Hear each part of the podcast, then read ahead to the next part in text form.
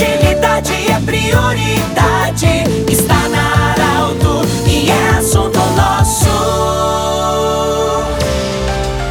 Olá, com muita alegria, iniciando o assunto nosso desta sexta-feira, sempre para a Unimed, Joliliote Cacote, Hospital Ananed e da Nutri Nutrição Especializada. Com muita honra e alegria, nós estamos recebendo hoje o médico pneumologista Dr. Carlos Eurico Pereira e o assunto é asma. Doutor, nós, em nome do Grupo Arauto, nós queremos lhe agradecer muito porque durante essa pandemia nós tivemos muitas demandas. Muitas vezes você foi chamado e vai ser chamado como pneumologista para falar sobre assuntos eh, respiratórios. E a pauta hoje é asma. Muitas pessoas talvez nem sabiam ou não se preocupavam tanto com a asma, mas durante a pandemia isso surgiu, foi colocado em evidência e para nós foi indicado essa pauta. Bem-vindo mais uma vez ao assunto nosso. Hoje a pauta é saúde. É, nós queremos saber de você, doutor, é, o que, que é a asma e se de fato durante a pandemia surgiram casos de pessoas que nem sabiam que estavam com asma e agora eh, estão fazendo o tratamento. Bem-vindo. Muito obrigado, Pedro. Olá a todos os ouvintes da Arauto. Esse é um assunto extremamente importante, né? Esse é o dia a dia do pneumologista, Pedro. E essa é uma doença que muitas vezes ela é não desprezada, mas ela é pouco valorizada pelas pessoas e porque ela é uma doença comum, mais de 20% da população brasileira em algum momento da sua vida vai ter asma. Então é uma doença que geralmente inicia-se na infância, mas que mesmo pessoas com mais idade, na melhor idade, às vezes podem começar a ter sintomas de asma sem nunca ter tido antes na, na infância. Isso é importante que a gente diga. E como as pessoas estão muito acostumadas, é uns sintomas comuns como tosse, algum desconforto respiratório, às vezes não dão muita bola para essa doença e não tratam ela adequadamente. A asma é uma doença crônica, ela acompanha a pessoa a vida inteira.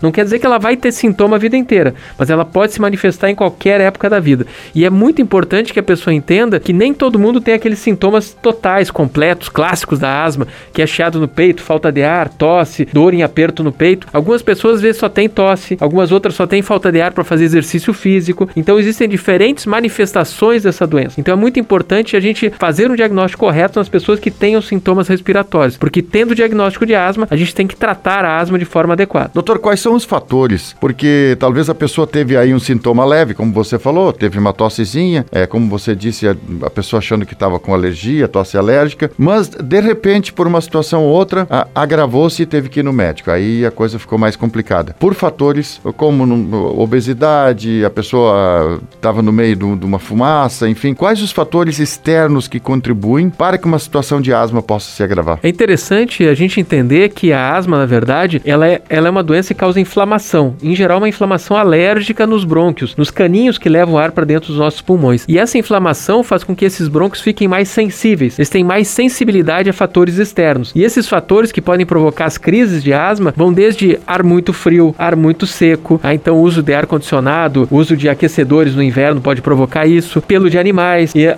crises uh, emocionais. Então a criança quando está longe dos pais, as mães costumam ter mais crise de asma, a própria obesidade que você já comentou, a fumaça, a fumaça do cigarro, a fumaça da lareira. Então esses são fatores que podem desencadear as crises de quem tem essa sensibilidade aumentada nos brônquios. Eu falei há pouco sobre a obesidade. A pessoa quando está com excesso de peso, isso de fato contribui que possa desencadear e aumentar a crise? A obesidade ela é inflamação. Ah, o que a gente tem a mais de peso no nosso organismo, a gente tem a mais de inflamação. A inflamação ela vem da célula de gordura. Então a, asma, como uma doença inflamatória, assim como os reumatismos, assim como doenças cardíacas, elas têm uma relação direta com a asma. Inclusive a asma do obeso ela é mais difícil de tratar, porque ela é uma inflamação diferente, ela é menos alérgica e ela é mais, uh, como a gente chama, neutrofílica, é uma inflamação que não depende tanto da alergia. Então o obeso ele tem uma asma geralmente mais grave, mais difícil de tratar e às vezes o tratamento usual, comum que a gente usa para todo mundo não responde no obeso. Então perder peso é uma medida de tratamento até para asma. Doutor, crianças na fase infantil, o que que quando pode ser diagnosticado e efetivamente se uma criança tem ou não tem asma? As crianças que chiam o peito até os 5 anos de idade, isso pode não ser asma, pode ser somente a chamada bronquiolite, ou seja, um processo inflamatório dos brônquios causado por infecções virais na primeira infância. Mas a partir dos 5 anos de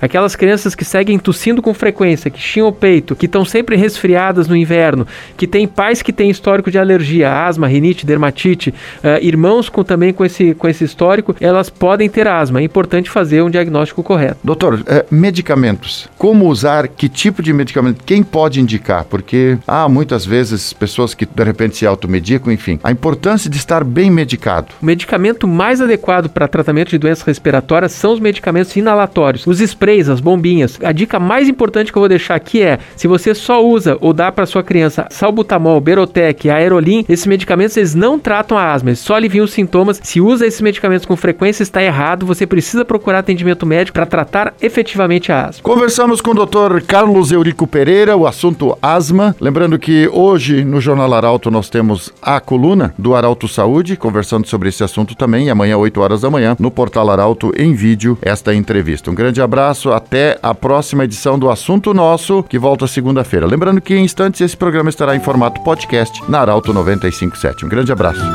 De interesse da comunidade, informação gerando conhecimento.